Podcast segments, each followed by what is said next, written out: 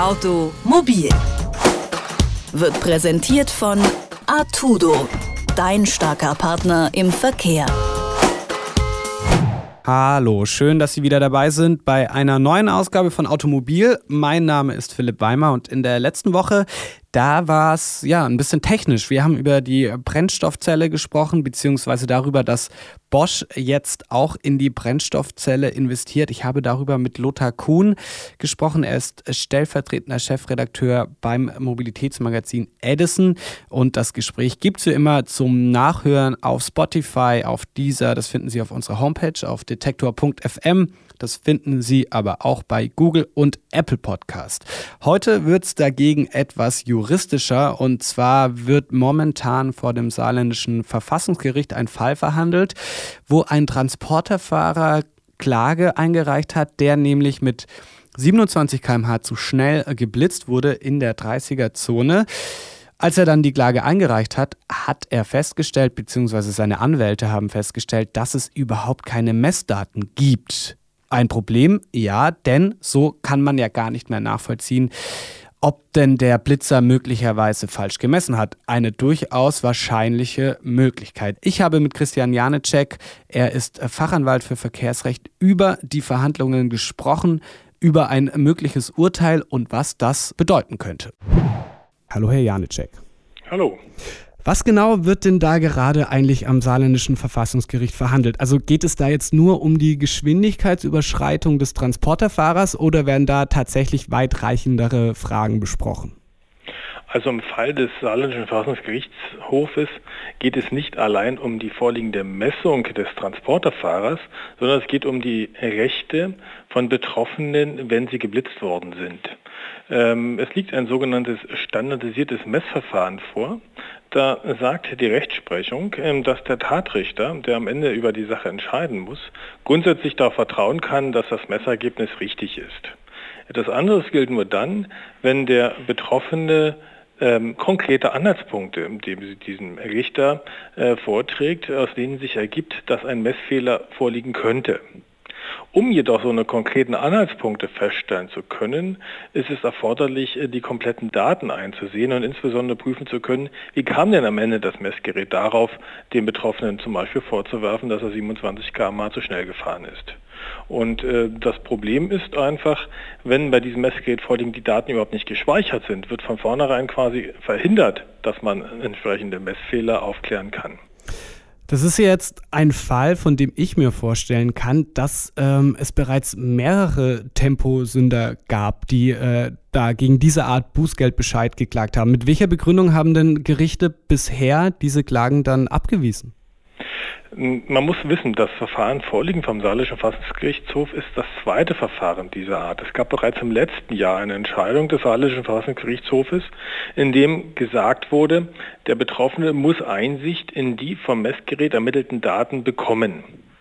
Ähm, das ist ähm, deutschlandweit sehr umstritten. Viele Amtsgerichte und auch die Oberlandesgerichte äh, sehen äh, die Rechte des Betroffenen nicht so weitgehend wie das saarländische Verfassungsgericht, weil offensichtlich gerade in der, in der Rechtsprechung der Oberlandesgerichte diese verfassungsrechtlichen Gerechte nicht diesen Stellenwert bekommen, wie sie eigentlich haben müssten.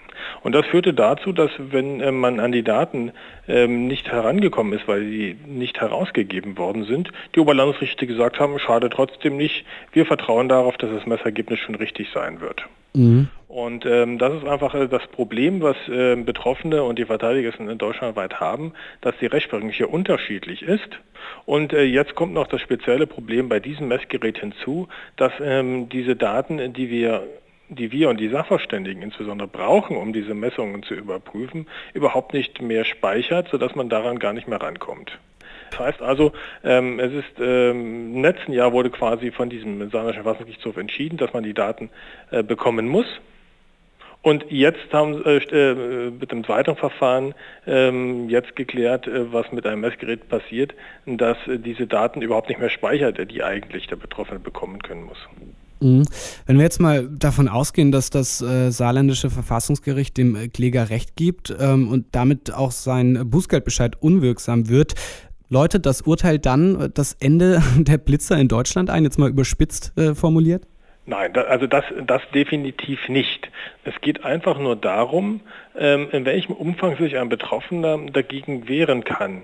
Ähm, es ist einfach ähm, ein Irrglaube zu sagen, diese Messgeräte messen 100% immer richtig.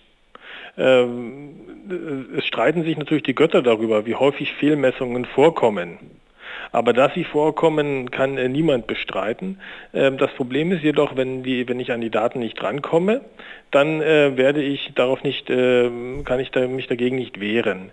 Wenn das Saarländische Verfassungsgericht jetzt sagen wird, ähm, das funktioniert nicht, wenn die Daten nicht gespeichert werden, wird es der Firma Jenoptik sicherlich nicht schwerfallen, ähm, die Messungen und das Messsystem so zu ändern, dass zukünftig die Messdaten gespeichert werden, wie bei anderen Messverfahren auch.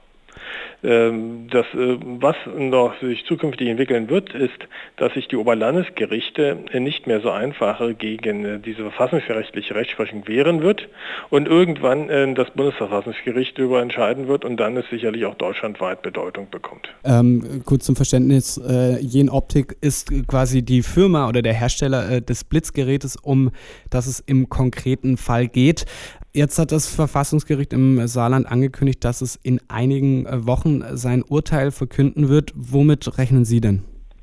Also angesichts dessen, äh, dass in diesem Verfahren keinerlei Fragen an äh, den Beschwerdeführer gestellt worden sind, wie mir zu Ohren kam, und angesichts dessen, dass das Saarländische Verfassungsgerichtshof im letzten Jahr entschieden hat, dass der Betroffene einen Anspruch, Anspruch darauf hat, dass die gespeicherten Daten ihm zur Verfügung gestellt werden müssen, gehe ich davon aus, dass das Verfassungsgericht erst recht sagt, dass eine Messung nicht verfassungsgemäß ist, die ähm, quasi äh, die Daten überhaupt nicht speichert, die dem Betroffenen zur Verfügung gestellt werden müssen. Dann äh, alles andere wäre ja dann eine Umgehung ähm, der vormaligen Rechtsprechung des Saarländischen Verfassungsgerichtshofes. Das heißt also, es kann ja nicht sein, dass das Gericht sagt, der Betroffene muss diese Daten bekommen.